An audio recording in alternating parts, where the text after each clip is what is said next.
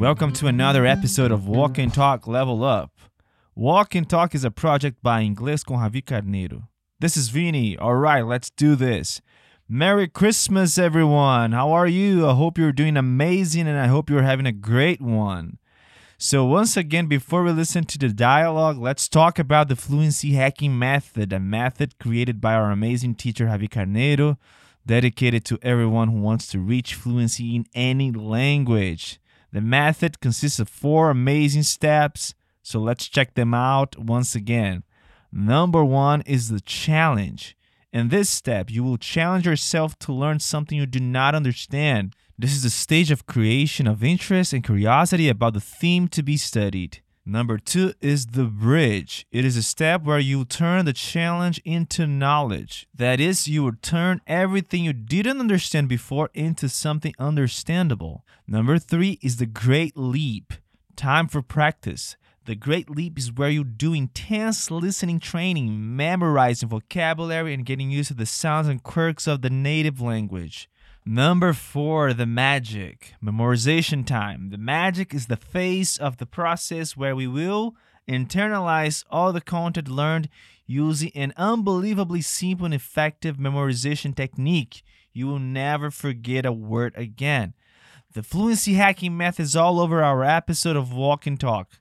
The link of the PDF is in the description of this episode, so dig in. So, today our dialogue is about Christmas. Let's listen to it. Look at this shopping list. Christmas is only a few weeks away. You certainly have a lot of presents to buy.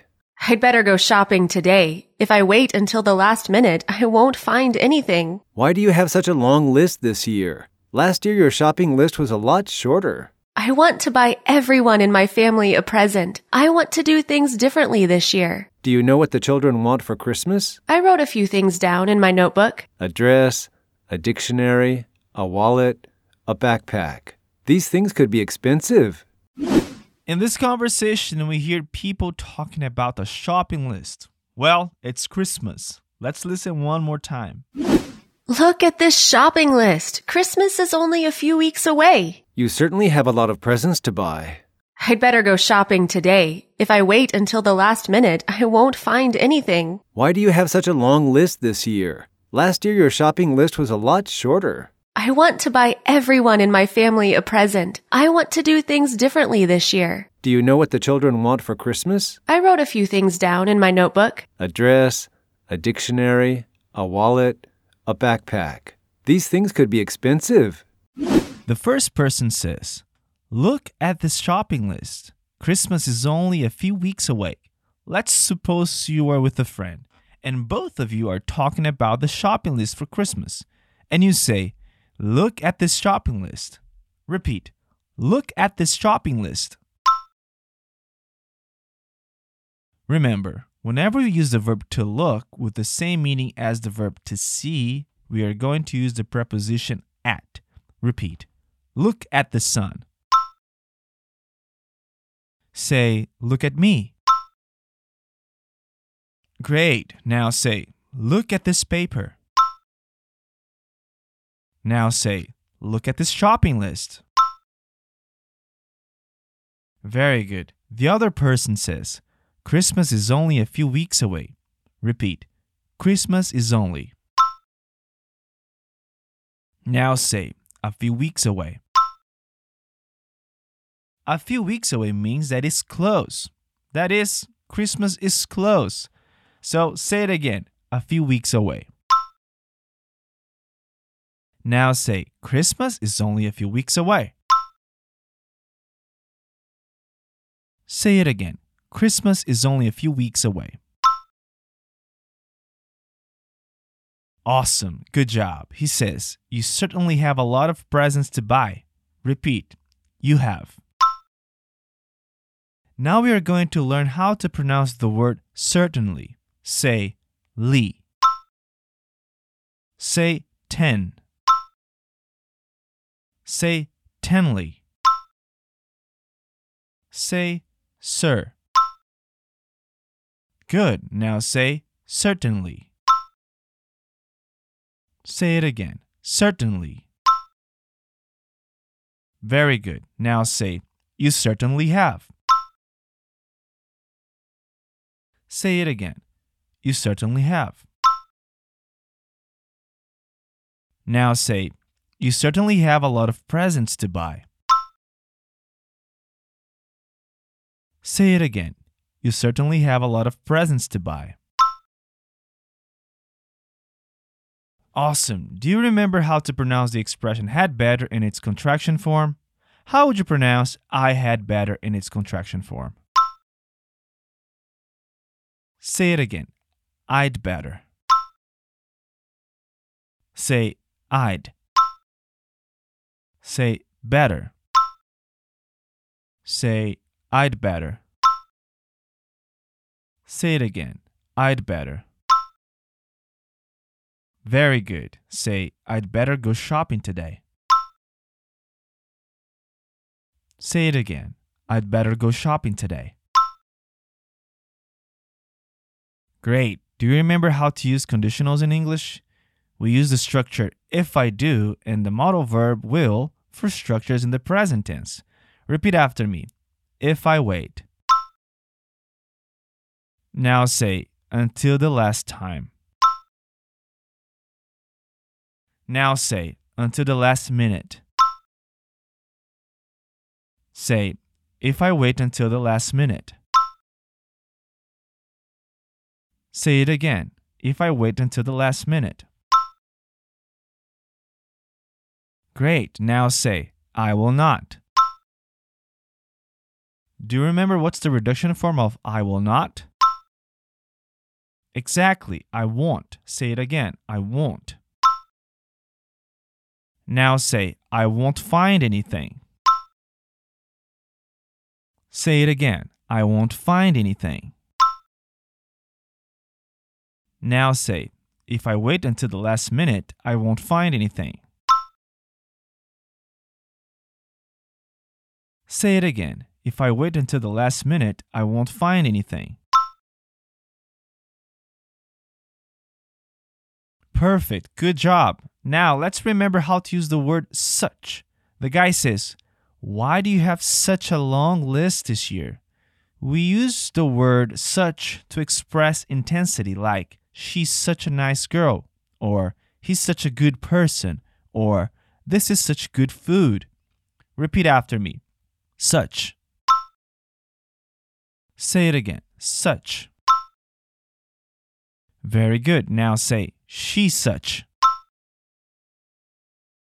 Say, She's such a nice girl.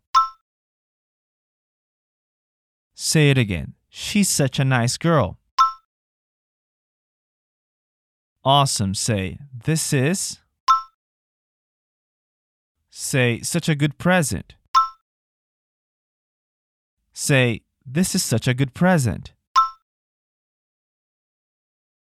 Very good. Now say, This is such a good present for Christmas.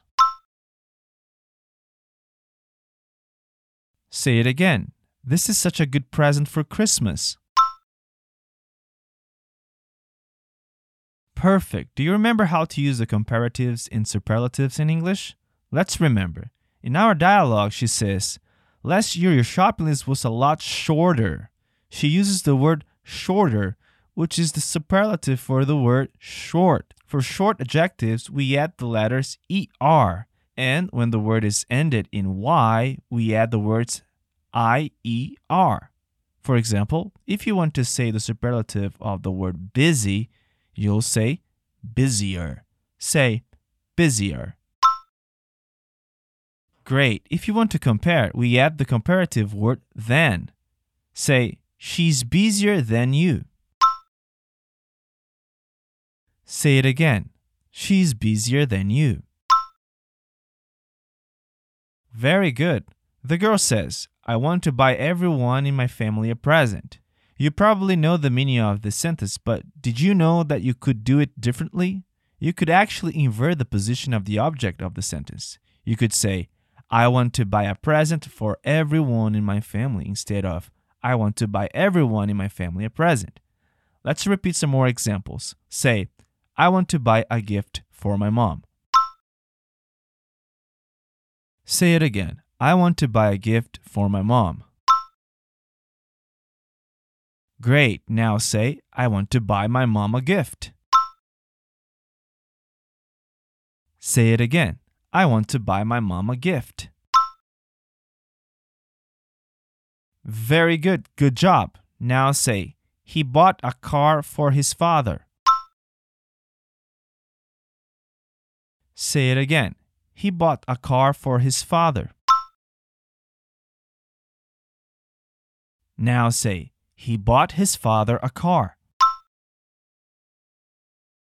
Say it again. He bought his father a car. That was great. Very good. Back to the dialogue. He says, Do you know what the children want for Christmas?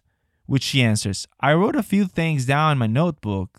Then he reads, A dress, a dictionary, a wallet, a backpack. These things could be expensive. We saw how the superlatives and comparatives work for short adjectives. But do you remember how they work with long adjectives? Let's remember together. We add the word more plus the long adjective. The word expensive would be more expensive. And to compare, we add the word than after the adjective. Say, My car is more expensive than yours. Say it again. My car is more expensive than yours. Very good. Now say, This meeting is more important than the party. Say it again. This meeting is more important than the party. Awesome. Very good, guys. Now listen to the dialogue again.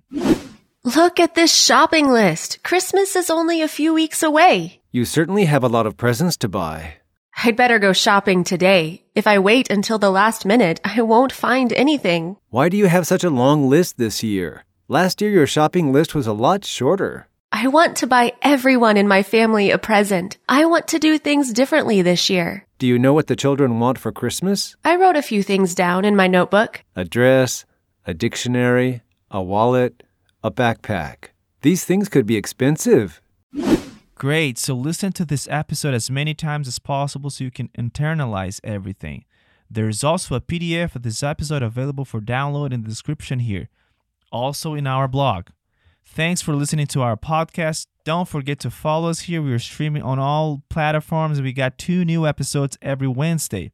Okay, guys, I'll catch up with you next episode. Have a good one, folks.